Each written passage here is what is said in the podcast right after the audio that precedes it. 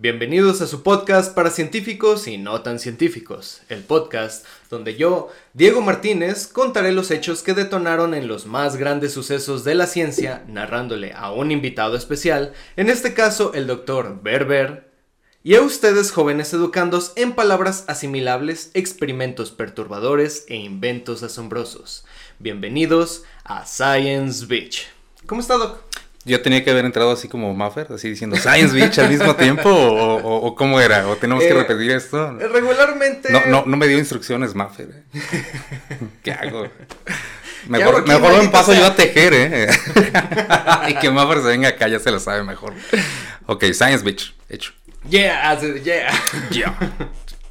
¿Cómo está? Bien. Eh, bien, gracias. Eh, eh, contento de estar en este ambiente. ¿Esto tiene relación con, con Breaking Bad, Science Beach? Sí, de hecho sí. es un homenaje a... Un homenaje, espero a Jesse Pinkman. Que no, no nos cobren por esa referencia. A lo mejor ahí se va todo el dinero este, de, la beca, de la, gran beca. las regalías ahí se van. todo lo que nos va a dar YouTube en un futuro. Muy bien. Bueno, entonces, como ustedes ya saben, los que nos encuentran en YouTube o en Spotify eh, o en algún otro eh, portal que puedan escuchar podcast, nuestros invitados, ninguno sabe el tema. Como ustedes podrán eh, saber en la descripción, el doctor es psiquiatra. Algo así. hasta donde me han dicho, creo que sí, todavía sigo siendo y creo que todavía conservo la cédula. Día, este, año con año la, la va sacando de nuevo, ¿verdad? Año con año googleo a ver si no la han, este, no, la han quitado, sí, o si no hay demandas por ahí, y a veces mes a mes. ¿eh? Oiga, fíjese que siempre le, he querido preguntar a un psiquiatra, y esto pues va para en vivo de todos. ¿Cuántas veces en su vida como psiquiatra ha escuchado la canción de, de Doctor Psiquiatra de, creo que es de Gloria Trevi. Después de que entré a psiquiatría, ni una. ¿Es en serio? ya no puedo tolerar esa canción. Pero, pero nadie, nadie le dice así. Ah, no, claro, ah, como la canción. Sí, sí, sí, sí, sí me la llegan a cantar. Dos este, veces por semana. Eh, no tanto, pero sí, sí, sí llegan a cantarla y, y, puedo decir de una vez y que lo sepa todo el mundo que no es agradable. Escucharlo generalmente, ¿no? Eh, sí, eh, al final vamos a poner sus redes y todo lo que usted quiera. Si no, no quiere, pues no lo ponemos.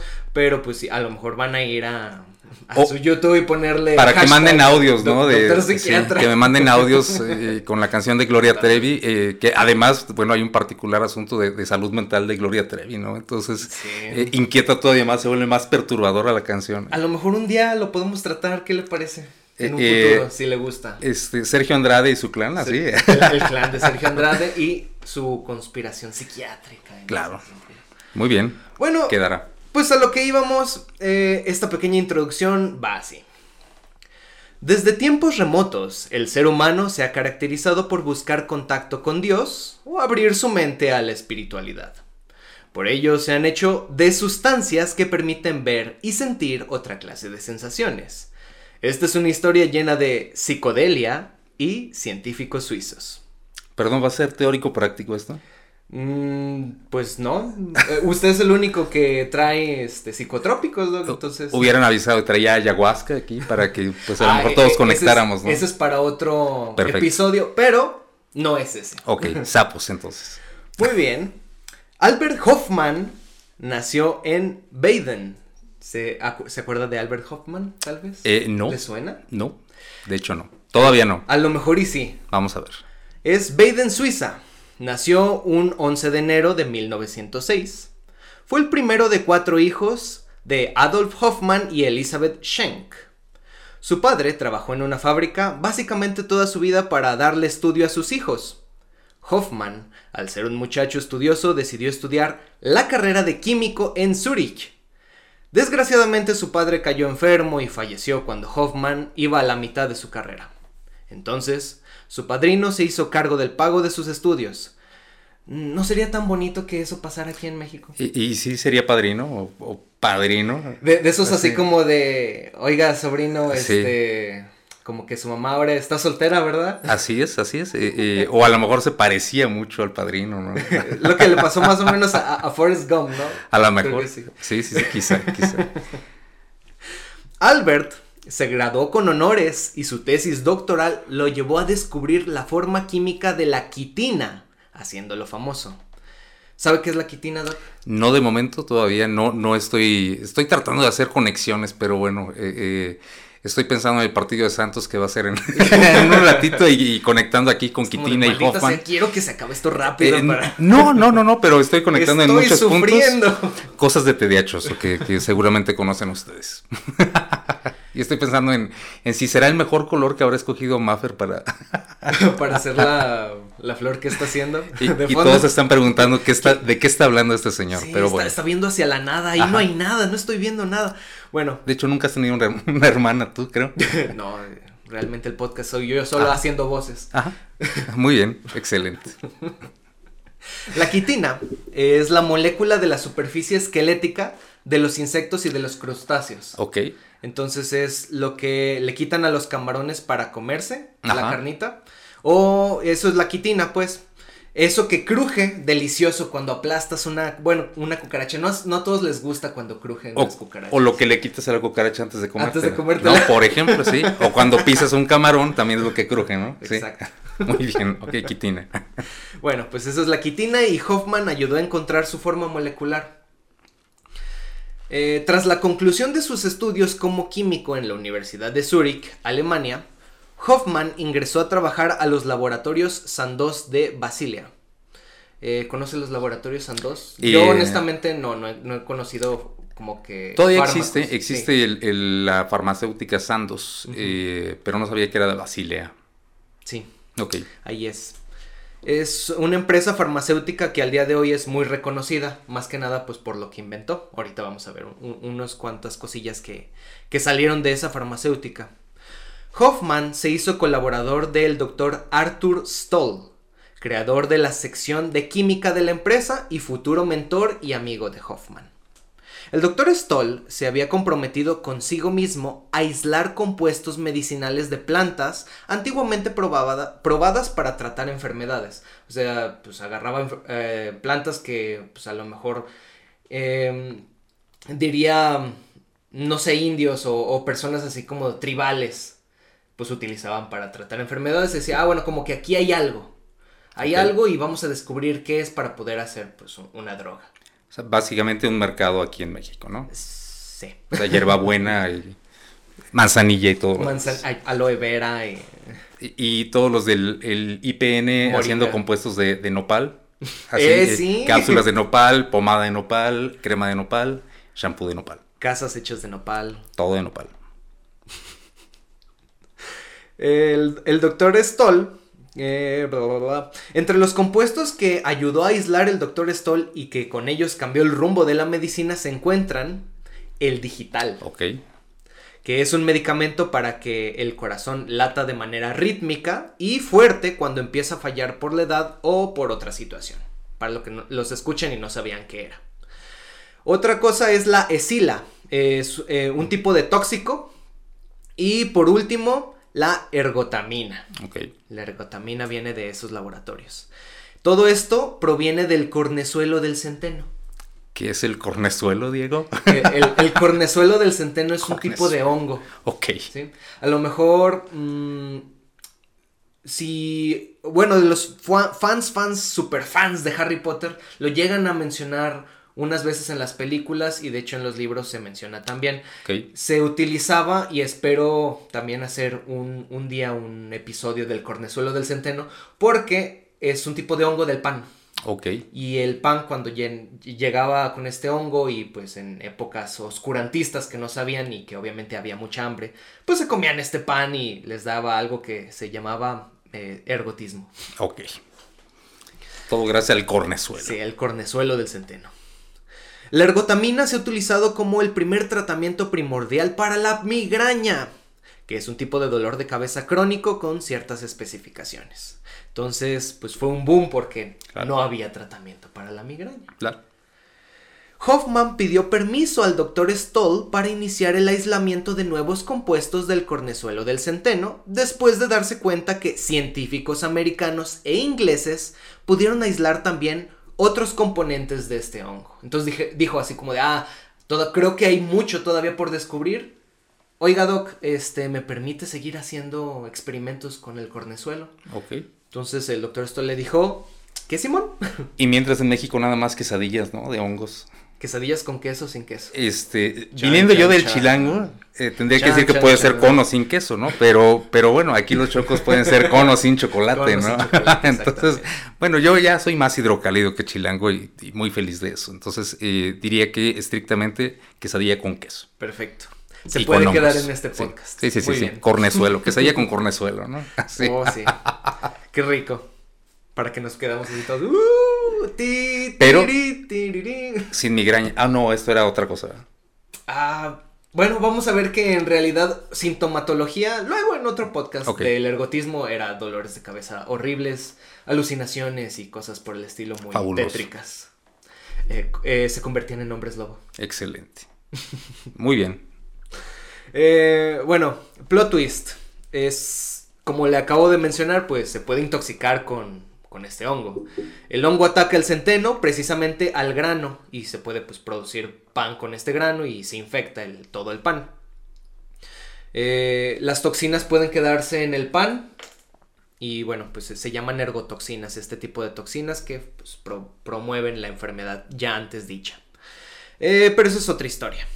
Volviendo a lo que estábamos, recuerda que le mencioné que unos estadounidenses estaban jugando a ver qué podían aislar. Bueno, pues el doctor Jacobs y el doctor Craig del Instituto Rockefeller de Nueva York aislaron un componente que daba a los demás componentes de las sustancias activas del cornezuelo. O sea, era una sustancia como más pequeñita que si juntaba muchas podía hacer sustancias más grandes del cornezuelo. Ok. Entonces como que aislaron sustancias mínimas. Y esto le llamó mucho la atención al doctor Hoffman. Eh, este alcaloide aislado se denominó ácido lisérgico. Ah, ya estoy salivando, Diego. Esto se, empieza a poner ya muy interesante. O sea, la migraña que. La migraña es. Oh, sí. las quesadillas con queso, sin queso, ¿qué? Hemos llegado al quiz aquí. Quesadillas con ácido lisérgico. Muy Para allá vamos. Perfecto, excelente. Y, y, y sí, ¿no va a ser práctico esto? Mm. Nada más es teórico platicar. Fer empieza a sacar este. Háblale al dealer. Fer inexistente que no está tejiendo, este, que le hable al dealer. Nuestro detrás de cámaras es un poco interesante. Espero que nunca lo vean los que están en YouTube. También va a quedar para el contenido premium. Espero que sí. Ok. Deposítenos en la cuenta de. Para vernos en ácidos, perfecto. Hoffman, extasiado y a la vez preocupado porque otros institutos estuvieran en la misma rama de investigación, insistió en continuar con la búsqueda de más moléculas que le pudieran servir del cornezuelo. Así fue como el laboratorio Sandoz publicó un artículo sobre la producción y tratamiento de la ergobacina, un medicamento que permitía parar las hemorragias después del parto. No sé si hay ergobacina aquí, la verdad nunca lo he visto. No lo sé yo tampoco. Pero dicen que, pues, pues al ser muy alta la tasa de muerte por hemorragia después de un parto, ¡pum! O sea, encontraron esta molécula del cornezuelo del centeno y ¡wow! El laboratorio Sandoz estaba ¡pum! Making eh, rain money. Perfecto. Em, Hoffman quería seguir experimentando. Y entonces le pidió a su mentor, el doctor Stoll, que le dejara utilizar un poco de ergotamina medio gramo, no pedía más. Eh, y que la farmacéutica, que ya estaba haciendo kilos y kilos y kilos de, ergotamina para la migraña, pues le podía proporcionar al, al doctor Hoffman. Y entonces el doctor Stoll le respondió lo siguiente, cito. Si quiere trabajar con el cornezuelo, tiene que familiarizarse con el uso de poco material. No es posible que gaste una cantidad tan grande de mi preciosa ergotamina. Ok. Sea, no le quiso dar ni siquiera medio gramo. Pero no, no era mentor y amigo y cuate. No, pues ya cuando hablan de lana ya no, ¿verdad? Exactamente, ahí, ahí se pierde la amistad. Perfecto. Pues ni tan perfecto, pero bueno, pues así es. ni modo. Entonces Hoffman no tuvo más que conformarse con sintetizar desde cero todo el material que necesitaba. Esto por dos razones. Primera, no era que no hubiera material, sino que era la cultura de no gastar demasiado inculcada por generaciones pasadas de científicos. ¿Era en 4T esto? Mm, en el contexto, ¿no? No, porque estamos hablando de Suiza. Ah, ok. Entonces. En todos lados se cuecen hadas, ¿eh? Y cornezuelos también. Estamos hablando de, Suiza y Alemania, Doc. Entonces, no, no, no, aquí no. Ok, hay lógica en muchos otros lugares también.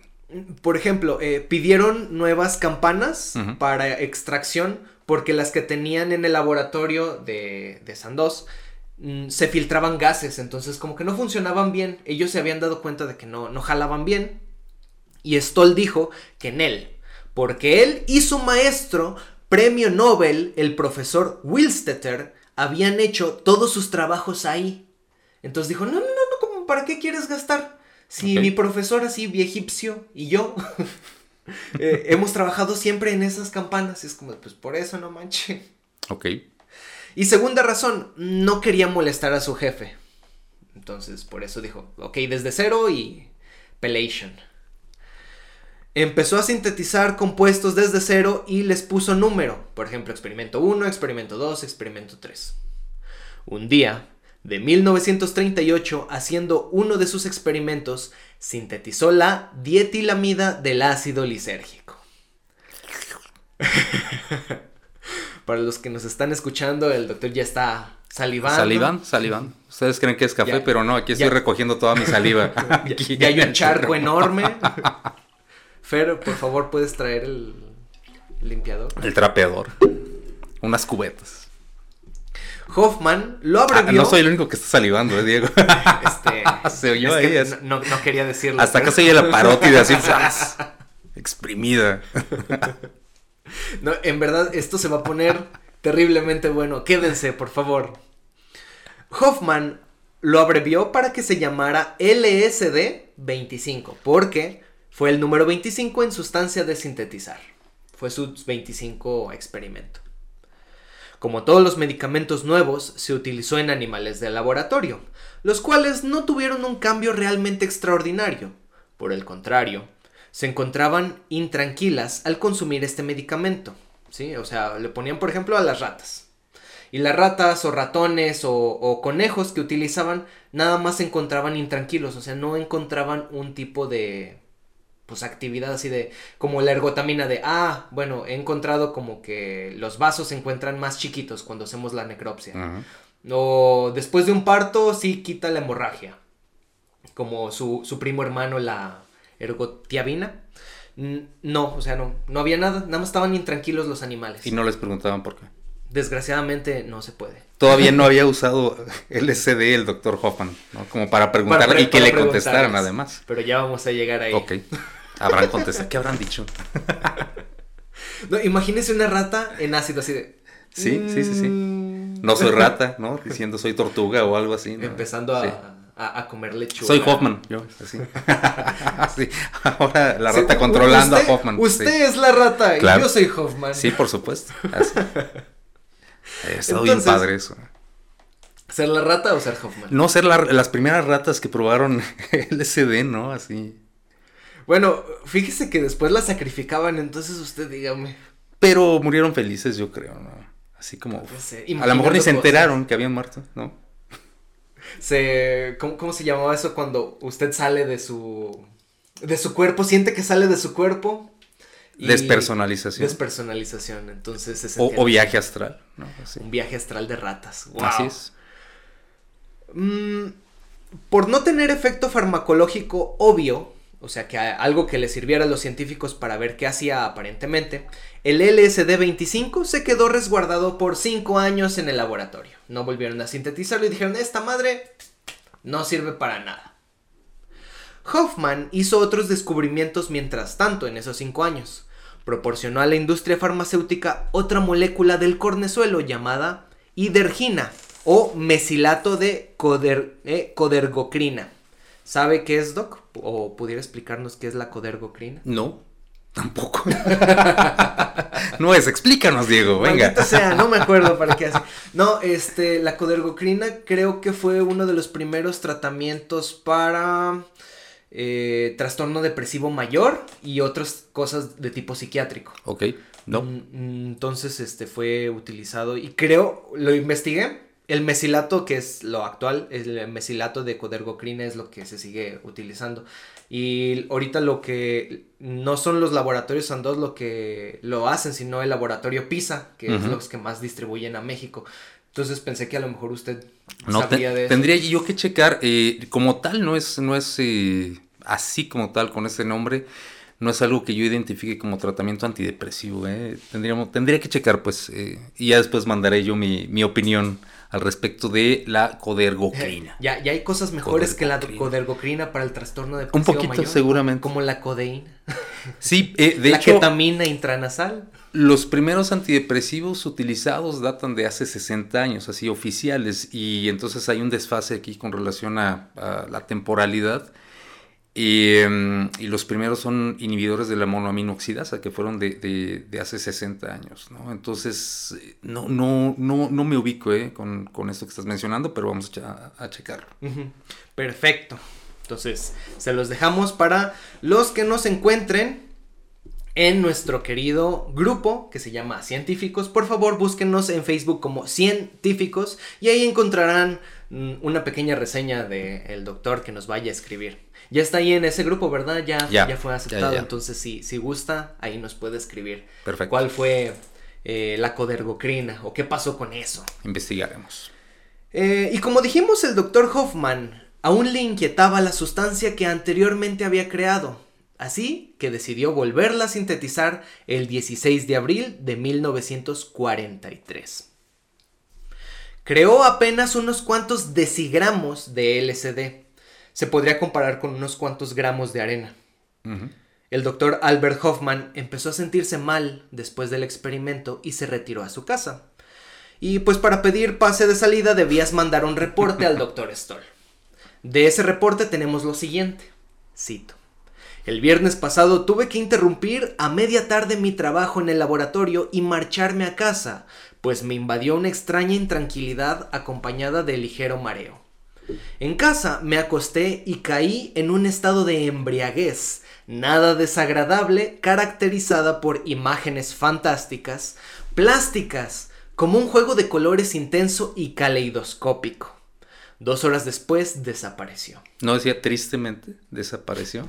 Eh, Lamentablemente desapareció. Creo que después, este, yo creo que sí le hicieron preguntas de, oiga, y, la primera vez que, que, sintió, se sintió bonita, ¿no? es como de, pues sí, el primer viaje ha sido de la historia.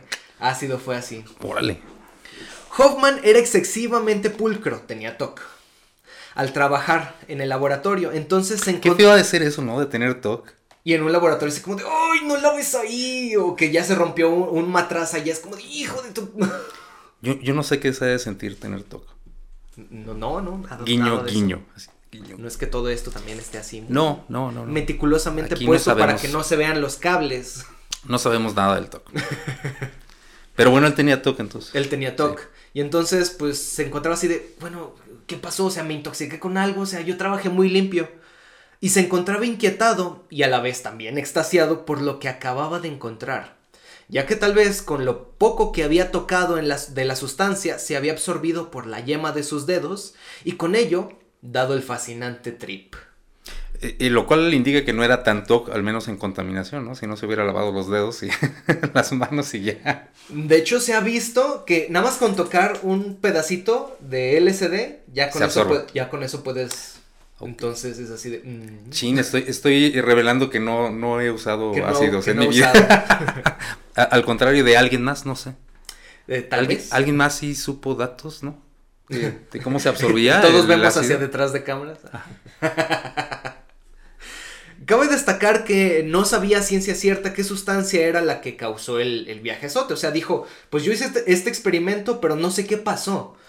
Y le llamaba mucho la atención que pudieran ser eh, tales efectos con poca dosis de sustancia. O sea, es como de, pues yo apenas lo toqué. O sea, ¿qué pasó? Me comí unos tacos suizos. Eh, eh pasó algo y Una rata. Una rata. ¿Una rata de rata o una rata de monearse? Una, no, esa es mona, ¿no? una mona rata. Una ratota. Una cucaracha sin, sin, ¿qué? ¿Cómo era? La, la... ¿La quitina? Ah, sin quitina, ¿no? Un licuado de cucarachas sin quitina. Mm, están haciendo proteína o algo más, sí, claro. Con, las cucarachas. Sí. Tengo miedo. Mira, mientras no sepas que es cucaracha. que diga proteína de dudosa procedencia. Igual has comido otras cosas, seguramente. Puede ser que sí. Y algunas sabiendo que eran, ¿eh? Y no necesariamente de comer, seguramente, ¿no? Pero bueno. Uf. Pero nos puede contar. Nuestra hermana imaginaria nos puede contar. Creo, que eso se quedará para. De cosas que se ha comido tu hermano. no. Y hasta les ha dicho mi amor, seguramente. Oh, por Dios. ok, y sin quitina, ¿no? y sin quitina. Además, pero bueno. Ok. Mm, el doctor Hoffman dijo: ¿Por qué no? ¿Por qué no probarlo en mí de nuevo? ¿Qué es lo peor que podría suceder? Una semana después, Hoffman tendría casa sola. Su esposa se iría junto con sus tres hijos a Lucerna a visitar a los abuelos, o sea, papás de ella. Era viernes y el cuerpo de Hoffman lo sabía. Ok, ahorcar quitinas. Ahorcar, oh. Sí, muy bien. ahorcar ratas. Viernes de ahorcar ratas. Imagínese. En LSD. Sí, no, no, no. Así fue como Albert pensó que aquel día sería buena idea tomar LSD con dosis de los miligramos mínimos que se usaban en las antiguas drogas sacadas al mercado por los laboratorios Sandoz. O sea, decía, bueno, eh, para la, la ergotamina. La ergotamina utilizamos 0.25 miligramos como dosis mínima para dar un efecto. Y entonces dijo, bueno, pues si yo ingiero esta cantidad, que son como los primos hermanos del cornezuelo, pues debería de darme algún tipo de... Pues, algún efecto. Efecto mínimo. Pero él pensaba en el efecto mínimo. Él estaba muy equivocado. Estamos hablando de 0.25 miligramos. Entonces esta fue la dosis que iniciaría con su experimento. Se tomó entonces... ¿En cuánto tiempo regresaba la esposa? Va a ver que eh, regresó así en cuanto le dijeron. Claro, no, sí, sí, sí. No, no midió. Y, iba a pasar el fin de semana, entonces, bueno, ya, verá. Ok. Se tomó entonces un shot de agua con LSD e inició el viaje a Narnia. Vámonos. Y ahí les va una referencia chingoncísima y un easter egg de la vida. Albert se tomó la dosis a las 4.20 de la tarde. Ok. ¿Le dice algo esa hora, las 4.20? Pues es la, la, hora común de los marihuanos. De los marihuanos. Sí, así, era, era conocida eh, por, por un consumo masivo que había en alguna universidad. Tenían como este consenso de las 4.20, órale, ahí llegaba la hora del toque. Exacto. Entonces lo hizo a las 4.20 y él lo notó y fue, wow, o sea, es un easter egg súper chido. Nuestro querido doctor hizo una bitácora. Cito. 5 pm. Comienzo con mareo sensación de miedo, hay perturbación de la visión, alucinaciones y parálisis del cuerpo con risa compulsiva. Bien loco. A las 9 pm, dice, me ha montado en el velomotor. El velomotor es una bicicleta con motor a gasolina. La razón de que utilizaran velomotor en ese tiempo es que acababan de salir de la Segunda Guerra Mundial y en Alemania, Suiza, eh, Suiza y y todos esos lugares, era raro encontrar un, un carro. Entonces, pues pusieron motores a las bicicletas y les llamaron, pues, velomotor. Así que era muy común utilizar este tipo de bicicletas. Una bicimoto. Una bicimoto. A las 9 pm dice, me he montado en el velomotor para dirigirme a casa. Desde las 6 hasta las 8 pm han sido el punto más grave de la crisis. Pero estaba en el laboratorio. Sí. Eh, todo esto lo hizo pues en laboratorio. Y de hecho lo hizo con su achichincle. O sea, él, vigilándolo y como que anotando reacciones. O sea, eh, lo hizo bien, o sea, no, no para viajarse, sino que lo hizo bien. Hoffman dice que escribir este último párrafo fue lo más difícil, pues se encontraba parcialmente paralizado. No, además escribirlo en español, ¿no? ¿Sí? ¿Lo, ¿Lo escribió en español o no? No. Y en computadora, ¿no? Así, y en Word, ¿no? Ni había Word en esa difícil, época. sí, no, complicado. Con, la nariz porque estaba paralizada. Y en español, yo insisto. Hoffman dice que escribir esto fue lo más difícil de todo. Eh, por ello le pidió a su pasante que le ayudara a transportarse a casa en la bicicleta, que fue, cito, es como ir viendo con ojos de un espejo curvo, como los que se encuentran en los espejos de las ferias, o sea que te hacen ver como grande, pequeño, gordo, delgado. Cóncavo, convexo. Entonces eh, él veía todo así dentro de la bicicleta. Sentía como si la bicicleta no se moviera, pero llegamos sanos y salvos a mi casa. Quién sabe cómo, pero llegaron. Llegaron. En ese tiempo pues no había Uber. Escala en el País de las Maravillas seguramente. Pues, por, pasando por Narnia, pasando por el, el, viaje sin fin, ¿no? Ahora sabía que el LSD había sido la sustancia del primer trip. A gusto. Cuando llegó a su casa, pidió leche y llamó a su doctor de cabecera. Leche, pues, como método de intoxicación general, ¿verdad? O de desintoxicación. Sí, de, de, desintoxicación. se podía intoxicar con leche porque él mencionó eh, en el libro que él escribió, porque escribió un libro del LSD y todo lo que pasó después, mm, decía que se tomó como 3 o 4 litros durante toda la noche del, del trip. Entonces era, a lo mejor sí se intoxicó, sí, intoxicó con leche. Y eso es lo que creen, ¿no? a lo mejor se... por, por la leche. O, o, se tomó tres vacas o, algo así, ¿no? O sea, no. Tráigame a mi cuatro cucarachas. De, cabecera y una vaca. O traigan quitina y, y baba de nopal del Instituto Politécnico Nacional. De México. ¿Quién sabe qué habrá tomado? ¿no? O sea, estaba bien viajado. Eh, aquí tenemos la peor parte. O sea, él pensó que la peor parte fue de, de 6 a 8. No, la peor parte fue en su casa. Ok. Albert estaba viajando al país de las maravillas. ¿Mm? ¿Estaba la mujer ahí o por qué fue la peor parte? No, pero pronto estaría. ok, entonces ahí viene la peor parte, todavía no. Venga. Cito, cuando llegué a mi casa no pude mantenerme más de pie. Me tiré en mi sillón de la sala. Todo me daba vueltas, los muebles se distorsionaban y se movían como si estuvieran animados. O como que, como aquí se conoce, un día de feria, ¿no? Sí. Un viernes de feria de San Marcos, así. Sí, llegué a mi casa y tirado ya en... Ajá. Bueno, antes de la pandemia, ¿no? Todo miado y, quién sabe sin calzones. Ah, sí. Pero con un billete ahí en el resorte. De 20. Ajá. Eso es lo más triste, ¿no? Sin poder sentarse, pero con un billete de 20, bueno. Ok, entonces todo le daba vueltas. Todo le daba vueltas, los muebles se distorsionaban y se mostraban amenazantes. Imagínese tener una vida en el que le da miedo su sillón. No, sí, sí me ha dado miedo. no, no, no. ¿Hay una fobia de sillones? Sí, sin ácido, sillonofobia, no, no sé, no sé, debe de existir. hay, Hay, hay, término de, fobia para todo, no sé cuál sea la fobia de los sillones, ¿no? Eh, eh, pero sí, sí debe de existir. ¡Ah, me va a atacar mi... Mi sillón de cuatro mil La periquera, ah, sí, la periquera haciendo así o, no sé.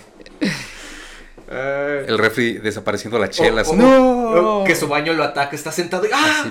por ejemplo, ¿no? Abriendo y bajando así, por ejemplo. Qué miedo, o sea. Yo creo que el, miedo, la, fobia a ser succionado por el baño, ya ve que es algo común en, niños. De los niños, sí. Debería de quedarse en adultos, tal eh. Teóricamente no cuenta como, no cuenta como fobia, pero sí, sí es un miedo irracional, pero como los niños no razonan mucho, entonces eh, se queda como un miedo ahí. En, el adulto, pues ahí está. Claro. sí, bueno, yo, yo no descartaría a lo mejor este, una cuestión regresiva, ¿no? A cuestiones muy básicas, porque es impredecible la reacción con el ácido, ¿no? Entonces, a lo mejor incluso como una situación regresiva. Y parte de lo, que, de lo que sucede con los síntomas psicóticos, en este caso los, los derivados del consumo de, de alucinógenos, es que pues lo que uno alucina o lo que uno eh, presenta como ideas delirantes tiene referentes en la historia personal, ¿no? Eh, eh, uno no va a alucinar con cosas que no, con las que no ha tenido contacto o no conoce, ¿no? Entonces a lo mejor eran miedos primitivos, hay miedos de bebé de este muchacho travieso, pues quién le manda no andarse metiendo cosas. cosas en donde un momento. Plot twist. bueno, continúo. La vecina me trajo la leche, pero no la reconocí. Ahora ¿A la leche o a la vecina? Tal vez las dos, ¿eh? ok. No, sí dice, ahora era una bruja con una mueca llena de colores. Estaba en el país de las maravillas. Ok. Esa noche tomé más de dos litros de leche. Ya después de los dos, yo creo que ya no los contó. ¿Y si era leche de, de la de aquí que alguna salió intoxicada ahí con cosas radiactivas. Ah, había una leche, sí, a lo mejor un día A lo mejor se, se, potenció también. Ahí tienes otro. La liconza. Ahí tienes otro, otro capítulo. Eh. Hoffman nos menciona luego que el infierno se desató. Por eso le digo, a lo mejor fue la leche, puede ser. Al paso de la noche sentía como si un demonio se apoderara de mi cuerpo. Incluso me desperté violentamente para poder sacarlo. O sea, él sí se lo estaba, lo estaba sintiendo. Por momentos me veía fuera de mi cuerpo. Ahora sí.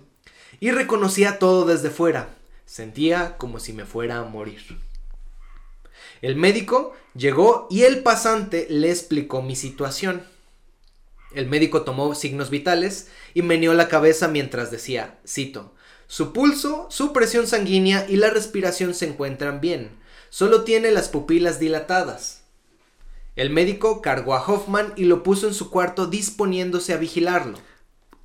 Esto me, suena a cualquier hospital donde están haciendo el internado, ¿no? Los camilleros no existen, entonces el médico tiene que hacer todo, ¿no? Así, por ejemplo. Como de, a ver, se ponen uno en cada lado, así. Tas, tas, tas. Así es. Lo dejan. Entonces Albert nos describe lo siguiente. Cito. Poco a poco salía de mi crisis y ahora empezaban las sensaciones de felicidad. Ahora sí ya estaba en el buen trip. Era un juego de colores visuales como si estuviera en un caleidoscopio. Lo curioso es que, perdón, todo lo que escuchaba, las palabras, el sonido del picaporte al cerrar la puerta de mi, de mi habitación se convertían en sensaciones ópticas. Hoffman estaba experimentando una sinestesia, que es la combinación de sentidos. Entonces, eh, principalmente, pues está. Eh, es como característico del LSD que en ciertas dosis cause ese tipo de alucinaciones. Sí, hay, hay algunas condiciones neurológicas que también pueden presentar a partir de ciertas lesiones. No sé si es. Debe de ser en cortezas de asociación, donde se presenta esto también. y eh, que se pueden degustar los sonidos, oler los colores, así, ¿no? La combinación de, dos sentidos o dos modalidades sensoriales. ¿A, qué cree que le, le, degustará el sonido de un gas? Eh, depende qué gas, ¿no? un, gas humano, imagínese. Eh, no lo sé. Vamos a hacer hipótesis. ¿Cómo se escuchará el rojo, no? Por ejemplo, ¿no? No, no lo sé, no, no, no sé, este, y yo creo que también depende de la historia de cada quien. Qué, qué desagradable se sentiría eh, el, ver eh, el sonido de un gargajo, ¿no? Y tú lo estás escuchando aquí en Spotify y tú así de, ¡ay, no, guácala! Y lo sientes en tu boca. No, pero aquí sería incluso, este, pues, sí, a lo mejor sentirlo, ¿no? Pero, pero teóricamente tendría que ser como no correspondiente, ¿no? O sea, a un recuerdo, sino algo completamente eh, eh, inaudito, ¿no? Así como siento el color verde en la piel como piquetes, ¿no? Así. Es como estoy viendo que alguien se saca un moco de color verde y siento sabor a fresa. Ah, qué rico. Ah. sí, sí, sí, sí. Se notificó entonces, ahora sí, a la esposa de Albert por teléfono. Que su esposo había tenido. no, eran cuates estos, no era su cuate, nada más era su doctor, no era su cuate, si no nunca lo hubiera avisado a la esposa. No, sé. sí. Pues es así como de, oiga, pues es que su esposo dice que se va a morir, ¿quiere decirle algo antes de que se muera? Ok, entonces sí. Puede ser, tal vez. Entonces le notificó, pero le dijo lo siguiente: Su esposo ha tenido un ligero colapso. Y la esposa regresó entonces de su, viaje dejando a los niños con los abuelos y se dedicó a cuidar a su esposo. Para este momento Albert ya podía articular palabras y le contó todo lo sucedido a su esposa. ¿Cómo le habrá ido? No sé. Pero em, nuestro doctor Cobaya eh, se durmió y al día siguiente despertó sin ningún tipo de secuela. De hecho, él menciona que se sentía excelente. Cito, me recorrió una sensación de bienestar, de nueva vida. El desayuno estaba buenísimo. Y, esto no es para que lo intenten en casa, ¿no? Los, que ven esto y los que escuchan, no lo intenten en casa. ¿No nos hacemos responsables? así, en un, en un así, no. No nos hacemos responsables de que, que hagan en su casa y dónde se puedan poner ese cuadrito de LCD. Pero pues ya van escuchando qué les podría suceder pero que no se queden con esto, ¿no? De, al día siguiente el desayuno estaba buenísimo, ¿no? sí. pudiera ser, pues, mal, ¿no? Una cruda, una pálida terrible, así, todo hipotenso. Claro. Hoffman escribió un pequeño ensayo sobre su autoexperimento y se lo mandó al doctor Stoll, el cual llamó incrédulo no por el experimento, sino por la dosis que había Sino porque había utilizado recursos de laboratorio, ¿no? ese, era el codo, ¿no? era este, ¿no? El que era super codo. Sí, ah, ¿Por, qué, lo está utilizando en usted? Ay. Entonces, le llamó la atención antes, yo creo que de otros regaños que le dijo. Eh, pues la dosis, como de, oye, no manches, eh, la dosis que utilizaste fue mínima y no se conocía ninguna otra sustancia que a tan bajas dosis pudiera causar efectos psíquicos o psiquiátricos, por así decirlo. No existía hasta el día de hoy. Y de hecho creo que no existe. O usted conoce una, una molécula que en tan baja dosis pueda producir tales efectos tan grandes. No que ahorita me venga a la mente, no. Según yo no. O sea, según yo es la, primordial. Eh, Hoffman, pues, los invitó a probar el medicamento en ellos mismos, claro, con dosis más bajas a las que él había utilizado. Los investigadores estaban maravillados con el descubrimiento, eh, o sea, sí, los, sí hicieron autoexperimentos en ellos. Eh, sin embargo, Albert Hoffman no tenía ni idea que en un futuro cercano su medicamento se utilizaría como droga psicoactiva estupefaciente. Pronto, el laboratorio Sandoz empezaría a probar el LSD en animales, pues como sabemos algunos, y ahora ustedes, educandos, se necesitan pasar pruebas en orden jerárquico para que un fármaco sea aprobado para uso en todos los humanos aunque fue experimentado en humanos, se necesitaba poner en dosis y checar. Pero además, eh, ¿de, qué años estamos hablando? Eran 1940 y cachitos, 50 más ya, ya, existían los principios de bioética, porque esto fue hasta... Pues sí, después del de, mm, el tribunal de, de Nuremberg. De Nuremberg, entonces... 45. Ya, ya se sabía qué es, entonces por eso tenía que ir jerárquico todo. Pero bueno, también tenían, supongo yo que cierta lógica no nazi, ¿no? no estaban tan... Tal vez, no lo sé. si, si, no saben de esto, vayan a nuestro otro, nuestro otro episodio. Son dos episodios de los experimentos nazis. Por favor, chequenlos y van a ver de qué trata lo que acaba de decir el doctor. Bueno, por mencionar algunos experimentos en ratones y gatos y perros, es difícil observar realmente un cambio o un efecto del fármaco, pues los cambios que se habían registrado en humanos tenían que ver con el psique y al ser animales inferiores, entre comillas, no pueden expresar lo que están sintiendo, viendo o escuchando. Entonces lo único para lo que sirvieron esos animales es para las dosis tóxicas. ¿Cuánto LSD puedo matar? ¿Un perro, un gato o ratones? Sin embargo, estos animales... Yo tendría la duda, Diego, de, de si no podrían llegar a presentar y síntomas psicóticos los animales, especies inferiores. Y eh, no lo sé. ¿eh? habría que preguntarle a algún veterinario o tú sabes eso. Hay un experimento que no lo puse aquí, que era con chimpancés. Ahí todavía se pueden utilizar chimpancés así, muchos. Y los chimpancés le daban una dosis a, uno y eran como, ya ven que los chimpancés pues son como por familias.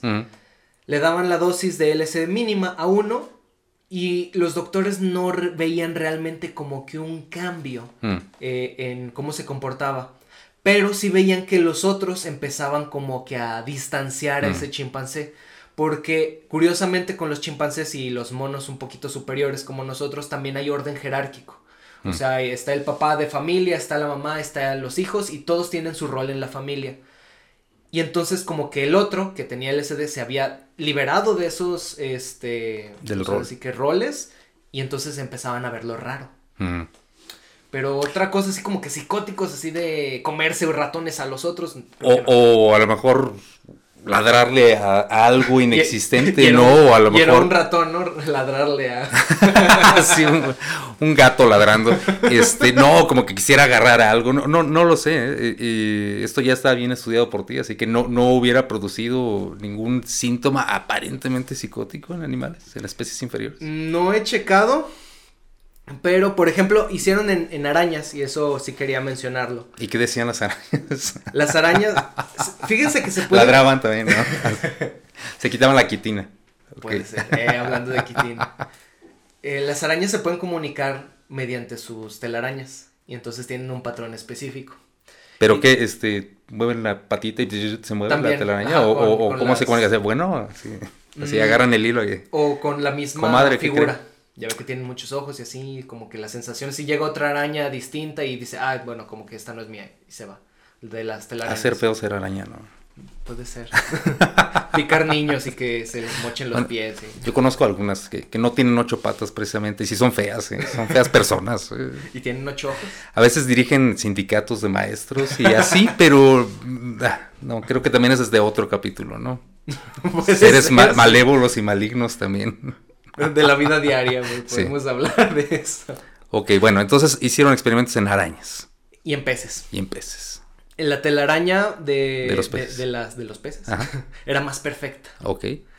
Con, con, dosis altas, bueno, esto era con dosis mínimas, era más bonita la telaraña, pero con dosis altas era como que muy rudimentario, o sea, pocas veces utilizaban así, este, grandes esquemas de la telaraña, o sea, hay telarañas que incluso biólogos pueden decir, ah, esta telaraña es de tal telaraña, entonces ya eran irreconocibles, con pocas, con altas dosis de LSD.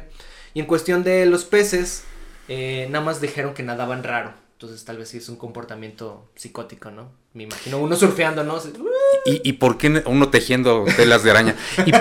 ¿Y, por, qué en, especies todavía más primitivas que, que, gatos, perros, este, sí había un cambio comportamental? Me sigo preguntando eso, ¿eh?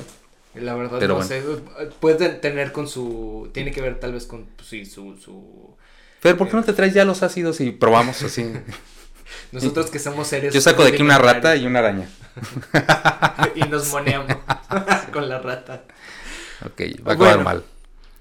El punto de todo esto no solo era ver el efecto que tenía pues la droga, como ya he dicho en los animales, sino pues la dosis tóxica. Porque como cualquier fármaco se necesita encontrar una dosis para matarte. No para matarte en específico el humano, sino que buscar el hecho de no matarnos entre nosotros. Creo yo, esperaría. Claro. Los ratones encontró que eh, la dosis tóxica era 50-60 miligramos por, por kilogramo de peso. En la rata era 16.5 miligramos por kilogramo de peso. Vamos bajando la dosis. Y en el conejo, que es un roedor más, grande, era 0.3 miligramos por kilogramo de peso. O sea, entre más grande. Al parecer, mientras más grande era el, el roedor, en este caso porque eran roedores, más les hacía daño el LSD. O sea, menos dosis requerían. Menos dosis requerían para, para que fuera morir. Pero marcadamente, ¿no? O sea, sí, sí era una proporción muy grandota de, reducción. Sí, de, hecho sí, y, voy a contar lo siguiente. Ocurrió un evento único en su tipo. A alguien se le ocurrió administrarle una dosis normal, para los que nos escuchan en Spotify puse normal entre comillas, por kilogramo de peso al animal terrestre más grande del mundo. Esto es la historia de Tusco el elefante. Primero hay que ponernos en contexto. ¿Por qué realizar un experimento así en un elefante? Bueno, hay dos vertientes. La primera nos dice que en este tiempo, después de observar los efectos del LSD, tanto en humanos como en especies pequeñas, varios psiquiatras, aquí llaman psiquiatras, querían observar qué comportamientos podían obtener de un elefante, agregándole a esto los biólogos también querían descifrar algo que se le conoce como el must. ¿Sabe qué es el must, doctor? no, es que me, quedé yo ahí en el, en el loop pensando en si esto sería antes o después de Dumbo.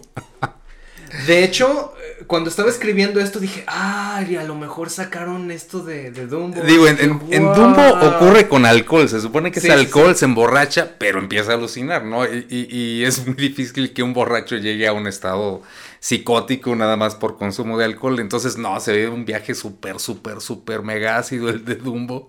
Entonces me, estaba preguntando justamente esto. Eh. Yo creo que es un cameo de Disney para... Y, y, no me acuerdo de qué año es Dumbo, es muy, muy viejita. Y probablemente era previo, ¿eh? Entonces, a lo mejor de ahí les nació la inquietud.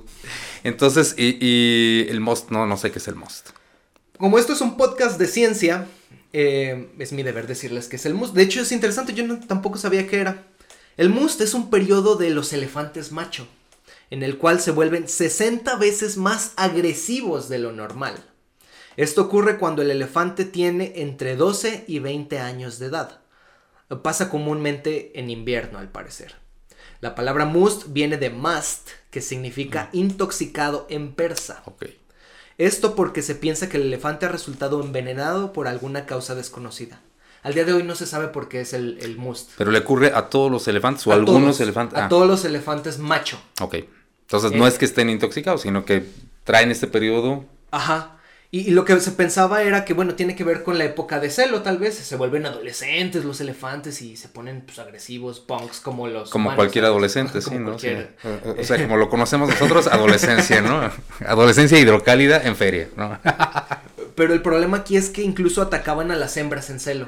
O sea, sí. o sea, como lo conocemos, adolescencia. Cualquier hombre en México, ¿no? Sí, claro, sí, sí, sí. Así. ¿Cómo que no quieres cocinarme?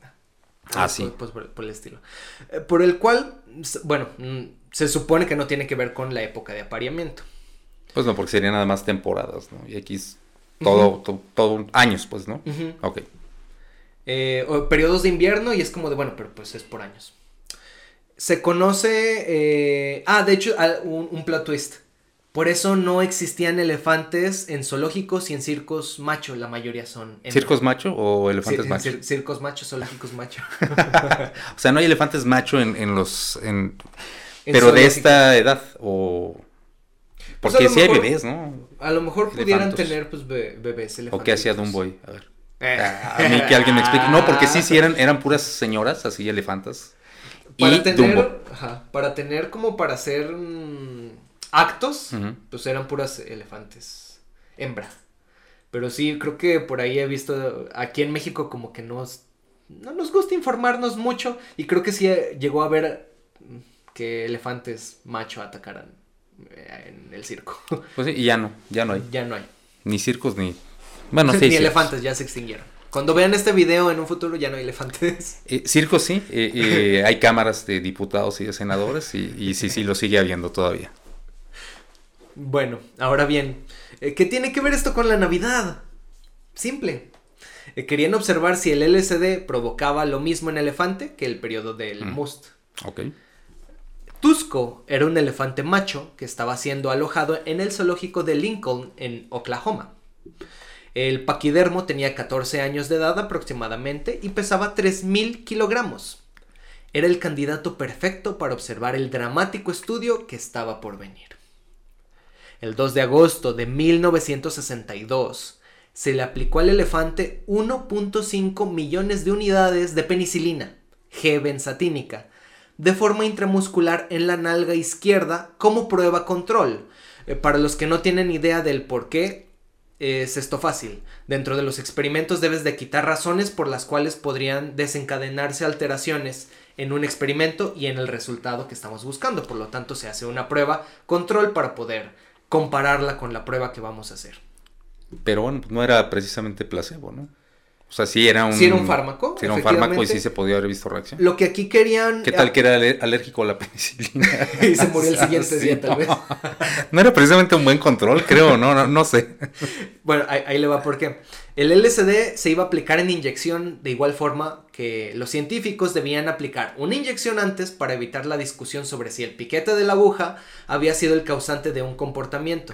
Además de que la penicilina como tal eh, permitiría el que nuestro elefante, si por X razón estuviera enfermo de una mm, intoxicación por bacterias, lo que usted quiera, una infección, la penicilina iba pues ahora sí que atacar y ser un elefante pues más más mejor. Ellos era lo que pensaban. Y esto es un artículo científico que se los voy a dejar en la descripción del video para que lo chequen. Eh, está, está finamente... Eh, pero yo insisto que cuestionaría un poquito la utilidad de este control, ¿no? ¿Por qué no simplemente administrar solución y ya?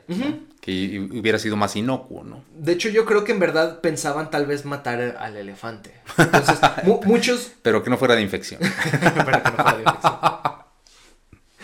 Eh, ahorita vamos a ver por qué. Mm, tiene que ver con eh, Estados Unidos, porque pues esto fue en Estados Unidos, y que en ese tiempo se estaba dando un proyecto que se llama MK Ultra. No sé si se acordará tal vez de él o sabrá de algo de él.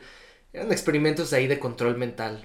Ok. Que al día de hoy pues sí están abiertos por la CIA, o sea, puedes meterte a qué se hizo y, y ver este, qué se supone que se encontró, ¿verdad?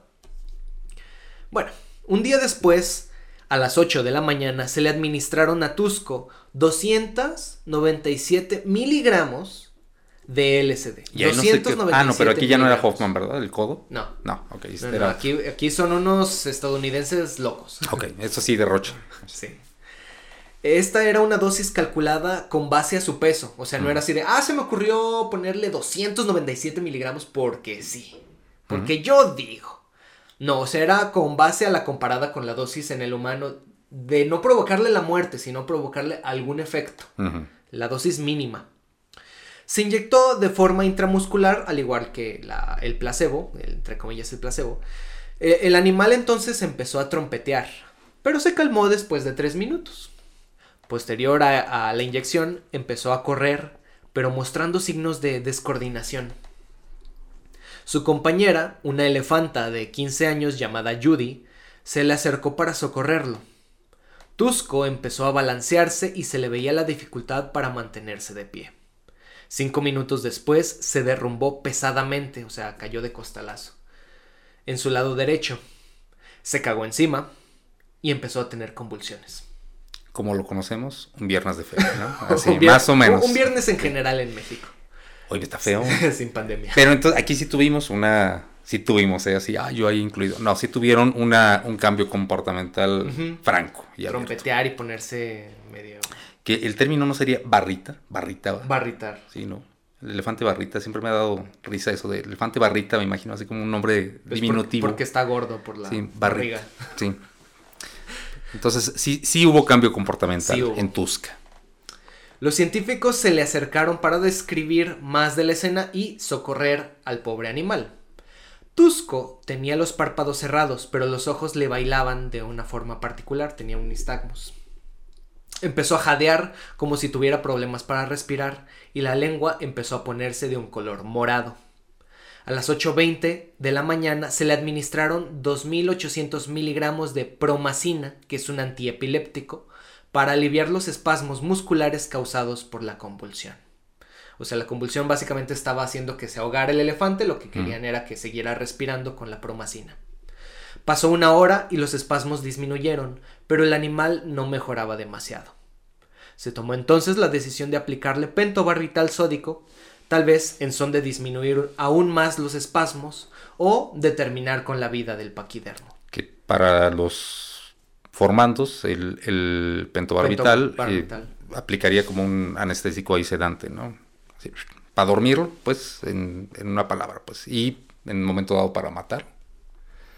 Sea como fuere, Tusco murió una hora con 40 minutos después de la inyección del LSD. En el mundo de las drogas, este, el mundo de las drogas no es un lugar feliz, ¿no? Así, aquí falta la voz, así, la voz en off.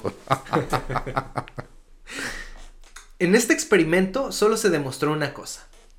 La dosis tóxica para el elefante es menor que la del gato. Ok, y, que no, y que no le tenían mucho aprecio a los elefantes, ¿no? Yo creo que está también demostrado esto, no tenían mucha consideración. Y sí había pasado Dumbo, ¿eh? Para ese año ya había pasado Dumbo, no se, no se sensibilizaron con él.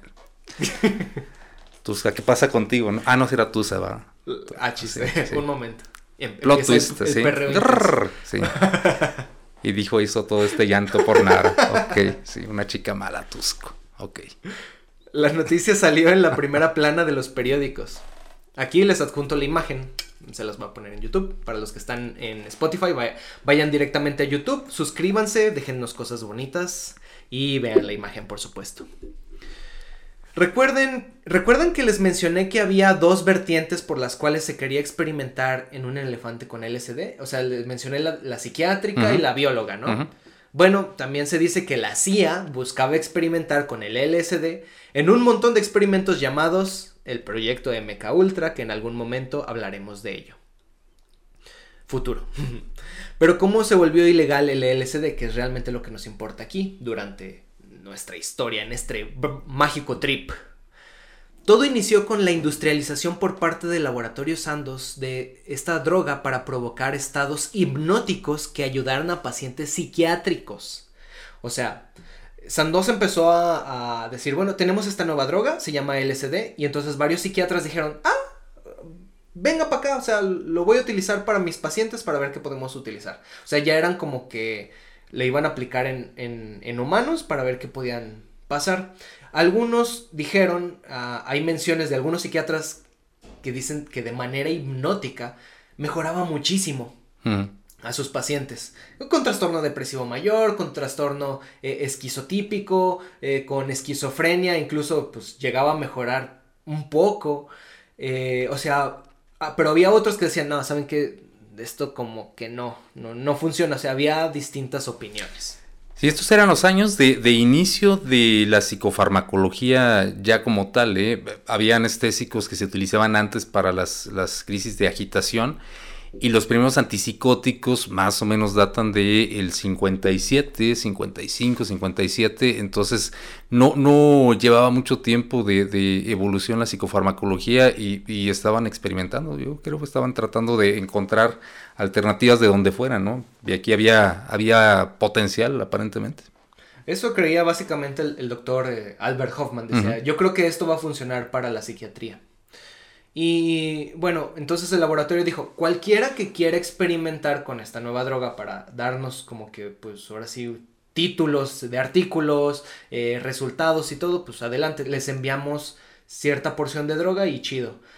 Los estadounidenses dijeron, ah, perfecto, mándenos. Y empezaron a pedir y pedir y pedir y pedir y pedir. Y aquí hubo un descontrol porque había psiquiatras que los, los vendía o había médicos que la, la vendían y entonces empezó a ver como que muchísimas personas que empezaron a consumir LSD en las calles. Este, incluso hubo personas que escribieron libros con respecto al, LSD. Por ejemplo, aquí traigo unos.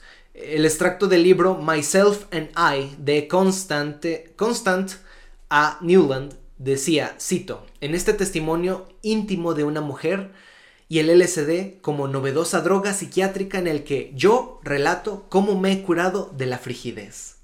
Genial. Eh, no, eh, y bueno, sí, sí estoy pensando que eh, pues todo era con fines científicos, ¿no? no, no había fines recreativos aquí, no había mala intención. No, pero, pero bueno, pues sí, había todo un potencial, yo insisto, y, y, sí se, tendría que haber llegado en algún momento determinado a, establecer la regulación de esto como sucedió, ¿no? todo empeoró cuando inició, a inicios de los años 60 se terminó la patente del laboratorio Sandoz. Esto significa que cualquier otro laboratorio, incluso de manera ilegal, podía producir el LSD en el mundo. Mismamente fue como empezó a distribuirse en mayor medida en Estados Unidos de América, pues la ley antidrogas todavía no englobaba al LSD en sus normas, entonces era de libre consumo.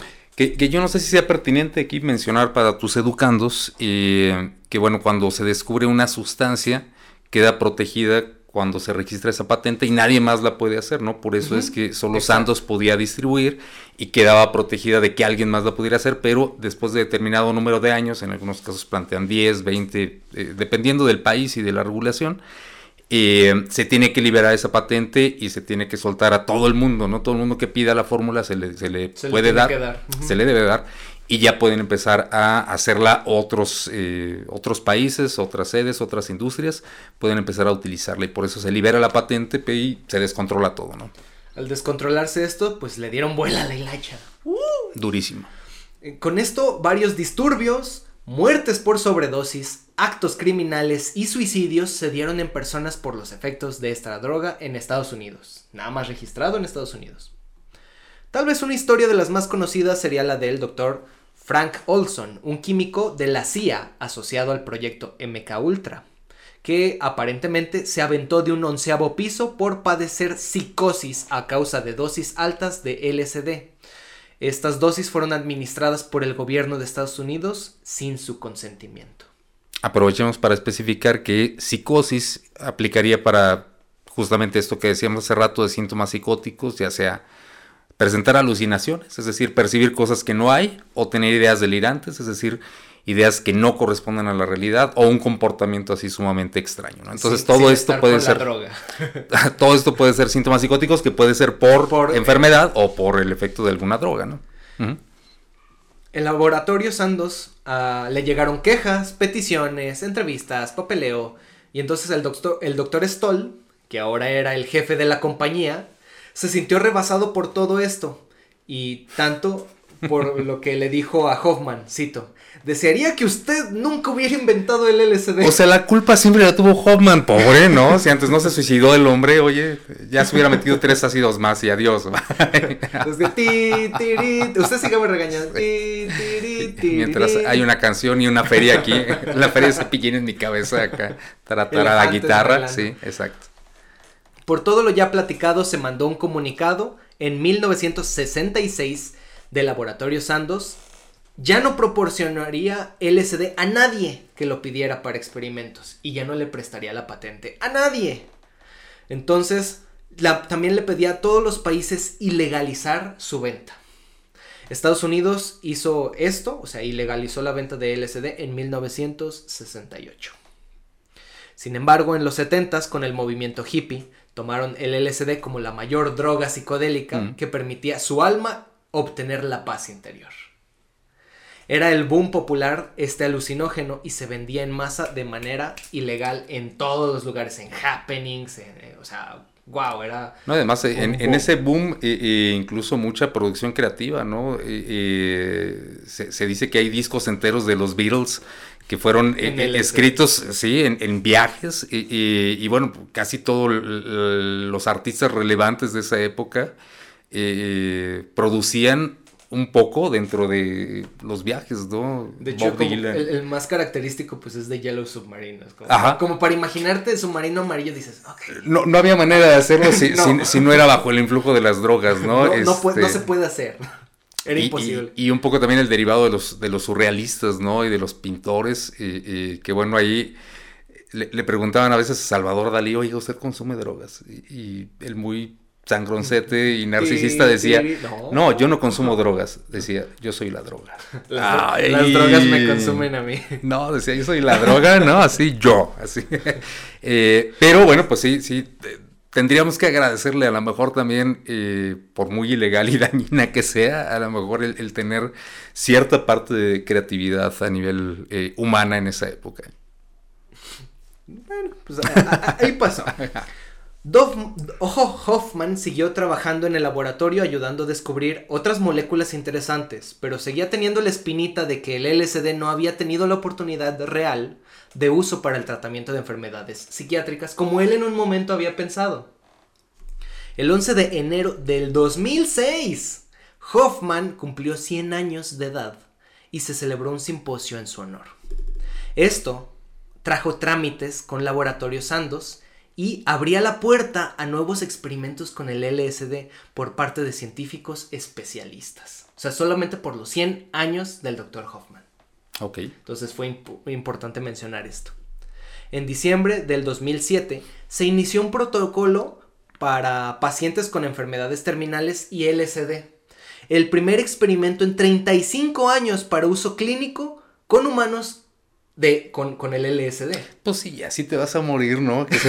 Que sea, en un viaje así bien padre, ¿no? Se te aparece aquí este Scarlett Johansson, ¿no? Y te platica y acá mientras... Te da otros 10 años. Mientras está tocando acá Bach en vivo, ¿no? Así en un conciertazo. Pues está padre, ¿no? Yo, aceptaría. Que, fue bueno. si yo estaría ahí, sí, sí, aceptaría el viaje. El martes 29 de abril del 2008 fallece Albert Hoffman a la edad de 102 años a causa de un infarto al miocardio. O sea, señal de que no a todos los que consumen drogas este, se les acorta la vida, ¿eh? O sea, hay, algunos que no, a lo mejor el SD. no, imagínese cuántos viajes. sea, alárganos la vida, ven. Vamos, en este momento. Distribuye. Eh, no, imagínese cuántos trips no se dio así de, lo voy a sintetizar otra vez. Sí, como que. entre amigos. No le agarré el sabor, ¿no? a ver qué pasa esta vez, ¿no? Sí, sí, sí, sí.